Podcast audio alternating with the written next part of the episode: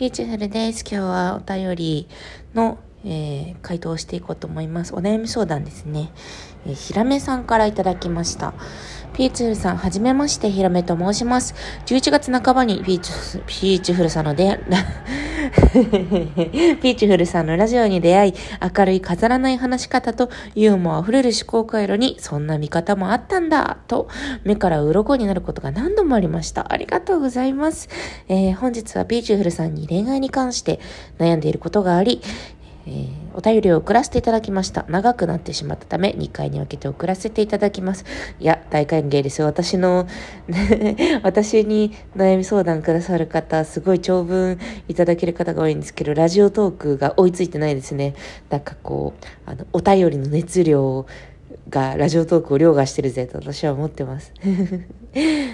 えー、送らせていただきました通知が変になってしまっていたらすみません。読んでいただけると幸いです。私は25歳で会社員です。青春時代、高校から大学にメンタルを病んでいたため、恋愛をする余裕がなく、誰とも付き合うことがありませんでした。よく生き抜いたね。えー、こんな私に初めて彼氏ができました。出会いはマッチングアプリです。えー、今まで一番仲良くなれた異性なので、相手からの告白に応えた形で交際がスタートしたのですが、ここで問題があることに気づきました。それは、私が自分を好きすぎるのです。メンタルが回復してから物事の捉え方が変わって、こんな最高の自分と一生付き合っていけるなら、私の人生めっちゃ面白いなと思うようになりました。そして付き合う手のことがそんなに好きではないことに気づいてしまったのです。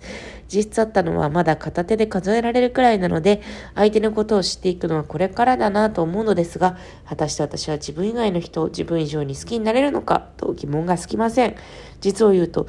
幼少期に親に愛されて育ったという自覚がなく、それが起因しているのか、自分以外が自分を愛することに違和感を感じてしまいます。あ、じゃあ愛されないベースみたいな感じ？そうなると、私が私に向けている感情も何かいびつ、歪んでいるのではないかと思ってしまうのです。私は恋人のことを好きになることができるのでしょうか？私は誰かと付き合うことに向いていない人間なのでしょうか？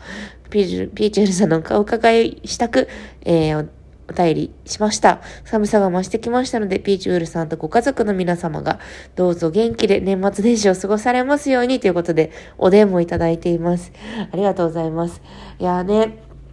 メンタルを病んだところから、ちゃんとなんか復帰してさ、社会人にまでなって、恋愛もして、偉いあんたは偉いよ、まず。そしてあれなんですね。メンタル、どういう、まあメンタルの病み方も多種多様であるから、メンタルを病んだからといって、まあなんか自分がすごく嫌いだったかどうかわからないけれど、まあでも結構バンと反動的に自分のことが大好きになれたということで、それはいいことですね。私と同じ自分大好き族への加入ですね。あんまりこう人に一人共感されないかもしれないけど 私は共感しているよ。うん。えー、4、5回会った。マッチングアプリで知り合って、4、5回会った相手に、まあ、好かれたと。そりゃそうっすよ。だってあなたには価値があるんだもの、好かれるわ。それで、その相手のこともそんなに好きになれるのか？みたいな話か。なんかさ、なんか結論から言うと、人のことなんてそんなに簡単に好きにならないよって私は思ってます。私もなんか夫といる生活は最高だなって思うけど、でも夫のことを心底愛しているというか、なんか自分より好きとか、なんかそういうことだから、なんか好きで一緒にいるわけでもないのかな。まあそういうところ、うん、じゃないのかなって思ったりしますね。こう、なんかさ、こう心の底からなんか、あ、ほらさ、あの、幼少期からさ、こう、刷り込まれてきた話的にはさ、なんかお金持ちの人はさ、小太りじいさん的にさ、金持ちの人はまたさらに金を欲して不幸になったりとかさ、なんかそういうさ、嫌味なやつだったりとかさ、なんか、こう、目が合った瞬間に心の底から震えるようなさ、恋愛をしたりとかするけどさ、でも実際自分基準でなんか考えても全然いいと思ってて、だって私がさ、まあ夫好きなのって、まあ面白いなって思ったりするところもいっぱいあるし、なんか、なんかこう積み重ねてきた関係性とかもあるけど、でもね、なんか前提としてめちゃくちゃ都合がいいんですよ、私にとって。そう、なんか私ができない、こう、書類仕事とかできるしとか、なんか、なんだろう、私はこう、ざっくばらんに、ざっくばらんに生きているっていうすごいなんか適当な言い方だけど、まあ、私はさ、まあ、社会的構造の不利益さとかもありつつ、しかし私のなんか性質もありつつさ、まあなんか散漫な気持ちでさ、あの、働いていたいりとか、まあそのね、働いてる業界自体がそんなにこう安定的っていうわけでもないので、なのでまあ、割とこう固めのところに勤めているとかさ、そういうなんか加点をこう、加点や私の原点をこう鑑みて一緒にいるっていいなっていうなんかそういう損得感情も結構あるんですよね。で、この損得感情というか、あの、そういうのとかどういうふうにこう養われたかというと、なんか本当にこれなんか元彼氏とか聞いてたらごめんなんだけど、これまで交際してきた人たちの積み重ねなんですよね。で、なんか、こういうことは私は耐えられないなとか、なんか、うん、好かれているから、ここ、好かれているならこれは耐えられる。友達にされても許せないけど、彼氏とか配偶者にされたら許せることとか、か結構ね、あの、うん、物事のね、機微はね、カスタムされているなっていうふうに思ってるのね。だから、好き嫌いとか、自分より愛せるが愛とか、かそういうことは多分なくって、別になんか、うん、自分なんか、オーダーメイドラブなんですよ。なんでそれ そう。だから、初めて交際する相手って、なんかそれで、その人で全部を満たさなきゃいけないというか、まあなんか、ん？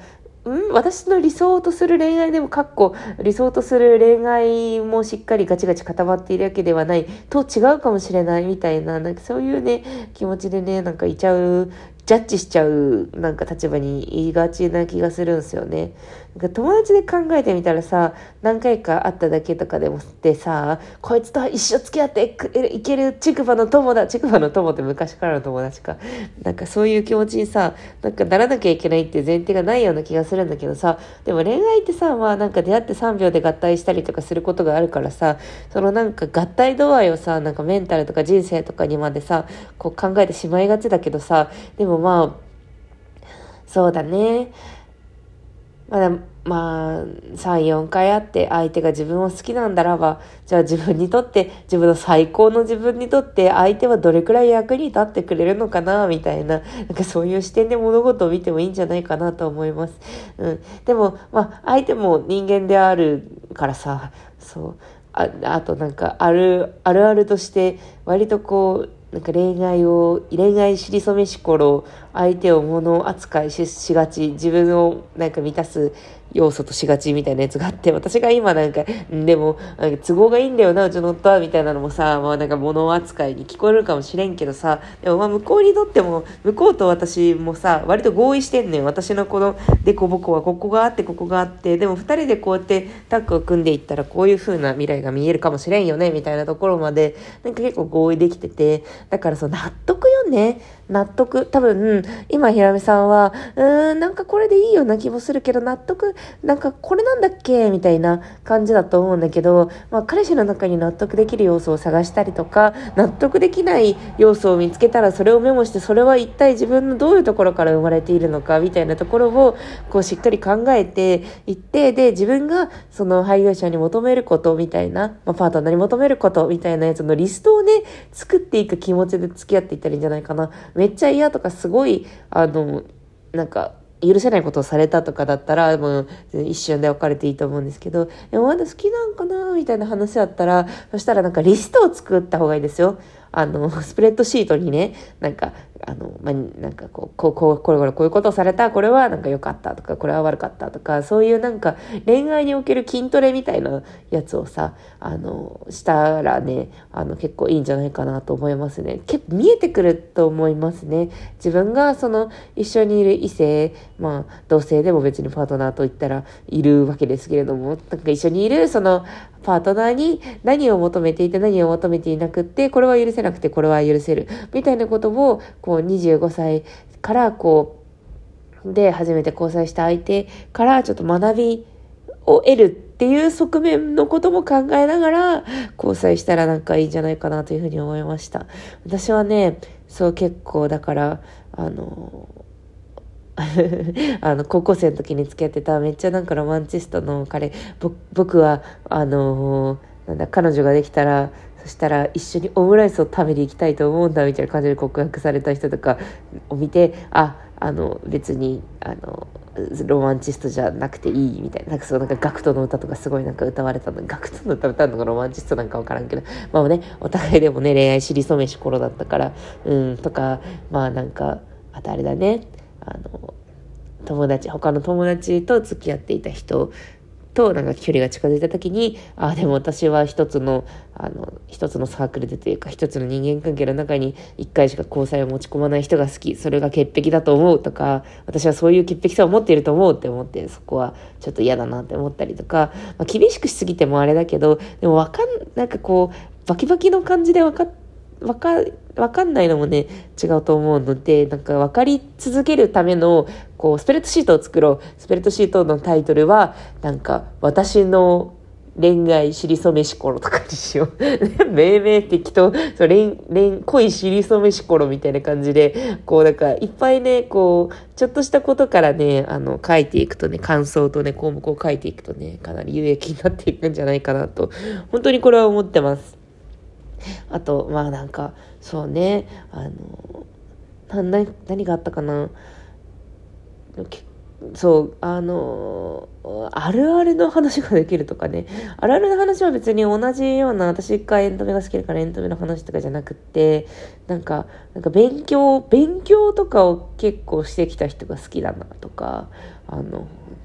そういうのとかね。あとなんか自分に自信がある人じゃないと私のこと嫌いになっちゃうしなとか、なんかそう、卑屈な風に言われたら私嫌になっちゃうなとか、なんか、なんかそういうリストがあるね。私のしりそめしころ。だからしりそめしリストを作って、なんとかやっていこう。相手のことも大事にできると思うよ、君になら。というわけで、あの、進捗教えてください。ではね。